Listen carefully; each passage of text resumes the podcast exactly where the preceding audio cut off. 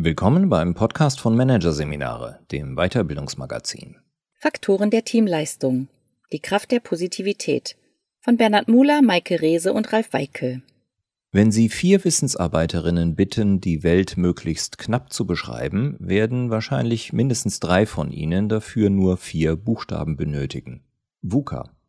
Die Volatilität, Unsicherheit, Komplexität und Ambiguität ist mittlerweile so frappant, dass das Akronym fast zur Binse geworden ist.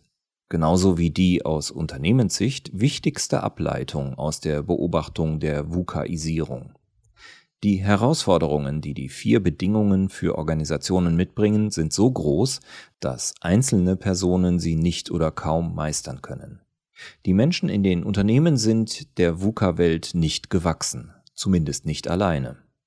Anders sieht es aus, wenn die Herausforderungen gemeinsam angegangen werden. Von der operativen Arbeitsebene bis zur strategischen Führungsebene gilt, Teams sind per se nicht nur effizienter als Einzelpersonen, genauer gesagt, die Teamleistung ist größer und besser, als die Summe der Einzelleistungen der Teammitglieder es je sein könnte, sondern sie kommen mit den besonderen Begebenheiten der heutigen Zeit auch besser zurecht. Selbst ein Team durchschnittlicher Denker trifft unter VUCA-Bedingungen in aller Regel klügere Entscheidungen und erzielt bessere Ergebnisse als der schlauste Kopf alleine. Das hängt unter anderem damit zusammen, dass Teams etwas können, was in komplexen Kontexten ungemein wichtig, Einzelpersonen aber unmöglich ist. Gleichzeitig in die Tiefe und in die Breite zu denken und zu arbeiten. Wie sicher ein Team durch die Wirren der VUCA-Welt navigiert und wie gut es in dieser performt, hängt von einer Reihe von Faktoren ab, die gut erforscht und reichlich beschrieben sind. Am häufigsten genannt werden eine gute Mischung von Kompetenzen sowie eine klare Aufgaben- und Rollenverteilung.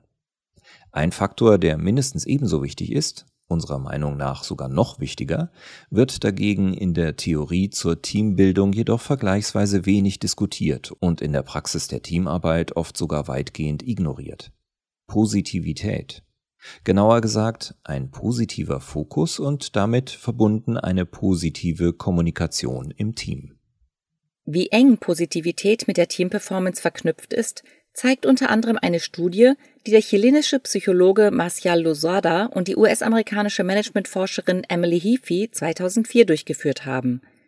Für diese analysierten sie die Leistung von 60 Teams aus der Wirtschaft, unter anderem anhand von Gewinn- und Verlustrechnungen Kundenzufriedenheitsumfragen und 360-Grad-Feedback-Ergebnissen und teilten sie daraufhin in Spitzenteams, mittelmäßig leistende Teams und gering leistende Teams ein. Anschließend untersuchten sie die Qualität der Kommunikation im Team, vor allem mit Fokus auf positive Aussagen, etwa wertschätzende, ermutigende und optimistische, und negative wie kritische, missbilligende oder pessimistische. Das Ergebnis fiel erstaunlich eindeutig aus.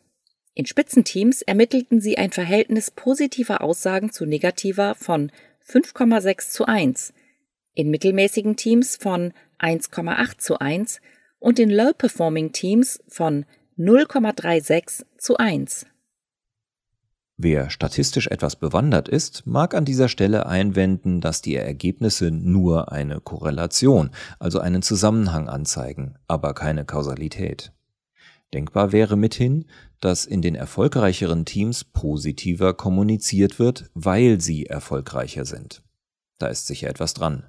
Allerdings konnte die Teamforschung, vor allem in Kombination mit der positiven Psychologie, nachweisen, dass die Beziehungen der beiden Faktoren wechselseitig ist.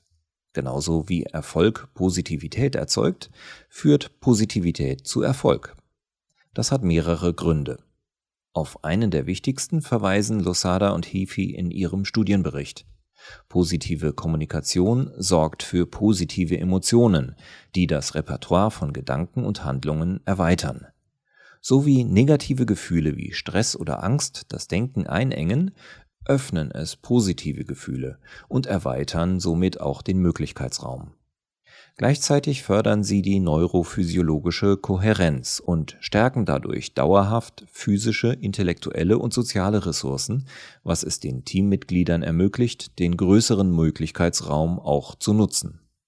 Hinzu kommt, dass, so eine Kernannahme der systemischen Organisationslehre, Teams sich immer in die Richtung entwickeln, in die sie ihre Aufmerksamkeit richten.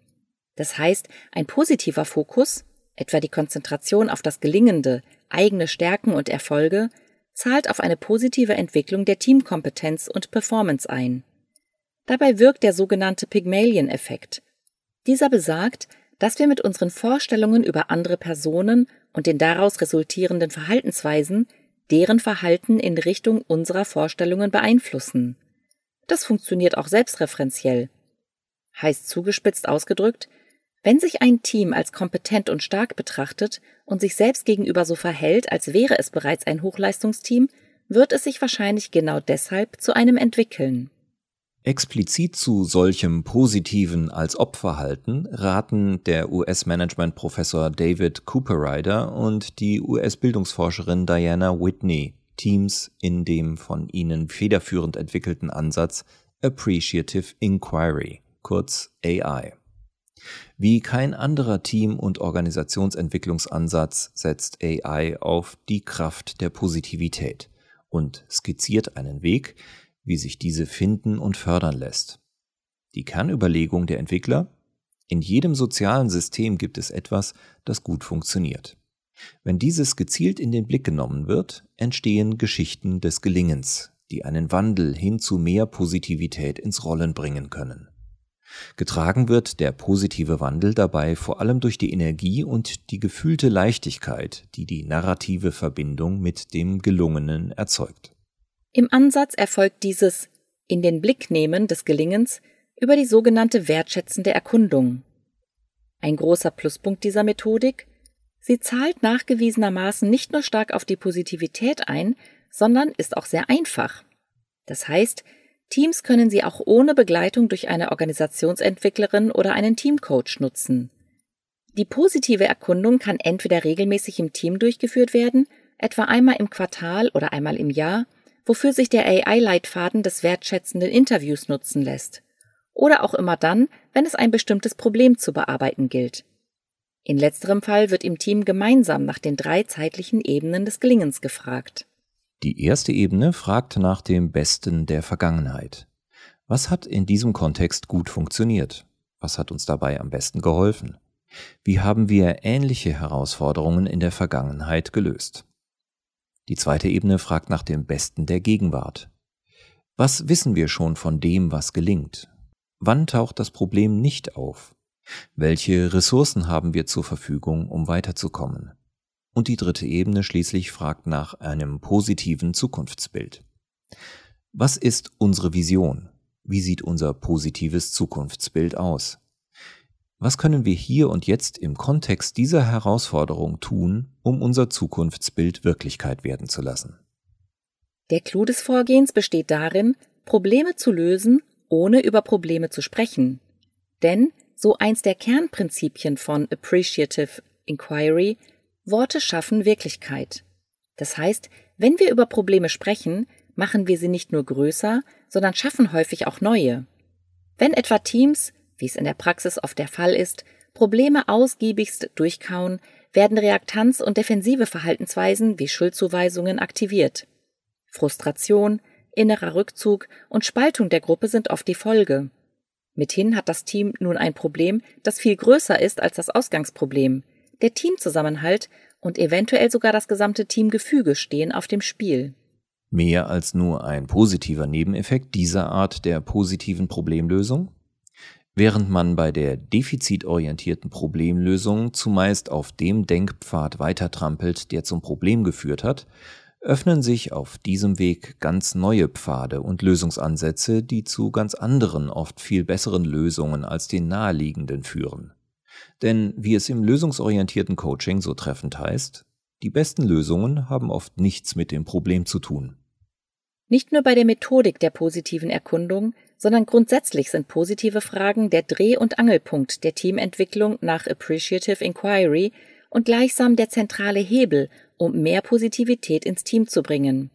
AI-Mitentwicklerin Diana Whitney hat in einem Vortrag sinngemäß einmal gesagt, was du fragst, bestimmt, was du herausfindest. Wer Probleme beforscht, wird etwas über Probleme lernen. Wer Lösungen und Erfolge betrachtet, lernt etwas über die Wege des Gelingens. Gleichzeitig führt das Nachdenken über das Gelingende nicht nur zu einer positiven kognitiven, sondern auch zu einer positiven emotionalen Verbindung mit diesen. Das heißt, wir verknüpfen positive Gefühle mit dem entsprechenden Prozess, was uns dranbleiben und das Dranbleiben darüber hinaus genießen lässt. Kurzum, positive Fragen führen zu positiven Veränderungen. So ist es auch im AI-Ansatz als Prinzip formuliert. Darüber hinaus können positive Fragen genutzt werden, um Austausch im Team in positive und mithin produktivere Bahnen zu lenken und eine Wir können es schaffen Haltung zu kreieren. Das funktioniert immer. Hintergrund? Gedanken folgen Fragen automatisch. Wenn wir nach positiven Ergebnissen oder Erlebnissen gefragt werden, können wir nicht nicht an solche denken. Zum Einstieg ins Team-Meeting könnte eine solche Frage etwa lauten, Bevor wir mit der Agenda starten, lasst uns einige Erfolgsgeschichten der vergangenen Woche teilen. Was ist wirklich gut gelaufen und wer möchte das hier teilen? Und wenn im Verlauf des Meetings Teammitglieder drohen, in einen negativen, defizitorientierten Gedankenkreisel abzugleiten, helfen zum Beispiel solche positiven Fragen weiter. Was ist deine größte Hoffnung oder der bestmögliche Ausgang für diese Situation? Was möchtest du, dass in dieser Situation passiert? Oder, wenn du einen Zauberstab hättest, was würdest du dir in dieser Situation wünschen? Selbst im Konfliktfall, der auch bei noch so positiver Zusammenarbeit nicht auszuschließen ist, bieten positive Fragen einen Lösungsweg. Haben sich zum Beispiel im Team aufgrund unterschiedlicher Standpunkte und Meinungen die Fronten bei einem Thema so verhärtet, dass sich die Diskussion nur noch im Kreis dreht und persönliche Empfindlichkeiten, Vorbehalte und Vorwürfe den Ton angeben, ist es sinnvoll, einen Cut zu setzen und gemeinsam über Fragen wie diese zu diskutieren. Denkt bitte einmal an eine Situation in diesem oder einem anderen Team, dem ihr angehört oder angehört habt, in der es gelungen ist, Widersprüche und Uneinigkeit in produktive Team- und Zusammenarbeit zu verwandeln. Was für eine Situation war das? Welche Widersprüche, Unterschiedlichkeiten etc. kamen auf und wie wurden diese umgewandelt? Und wer war involviert und welche Fähigkeiten hatten die Personen, die diese Transformation möglich gemacht haben? Oder abstrakter? Stellt euch eine Schule vor, wo das Aushandeln bzw. Verwandeln von Widersprüchen in Team und Zusammenarbeit Teil des Lehrplans ist. Was würde unterrichtet werden? Und wem würde es beigebracht werden? Erfahrungsgemäß ist es bei solchen Interventionen nicht ratsam, direkte Ableitungen aus den entsprechenden Diskussionen für die eigene Teamsituation zu ziehen. Am besten wirken sie, wenn man die Erkenntnisse stehen und jeden und jede einzelne eigene Schlüsse ziehen lässt. So werden alle Teammitglieder von sich aus dazu beitragen, die Gruppe zurück auf den produktiven Pfad der Positivität zu führen – denn Freiwilligkeit setzt Motivation frei, wie es im Appreciative Inquiry Ansatz als Prinzip formuliert ist. Bei direkten Ableitungen respektive Beschlüssen besteht dagegen immer die Gefahr, dass diese bei den Teammitgliedern Reaktanz erzeugen, denen es noch nicht gut gelungen ist, sich von negativen Emotionen zu lösen, die im Konfliktdiskurs entstanden sind, und dass diese Teammitglieder den beschlossenen Weg bewusst oder unbewusst blockieren.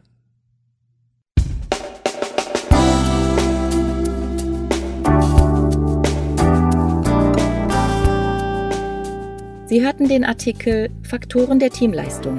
Die Kraft der Positivität von Bernhard Muhler, Maike Rehse und Ralf Weikel aus der Ausgabe Dezember 2022 von Managerseminare, produziert von Voiceletter.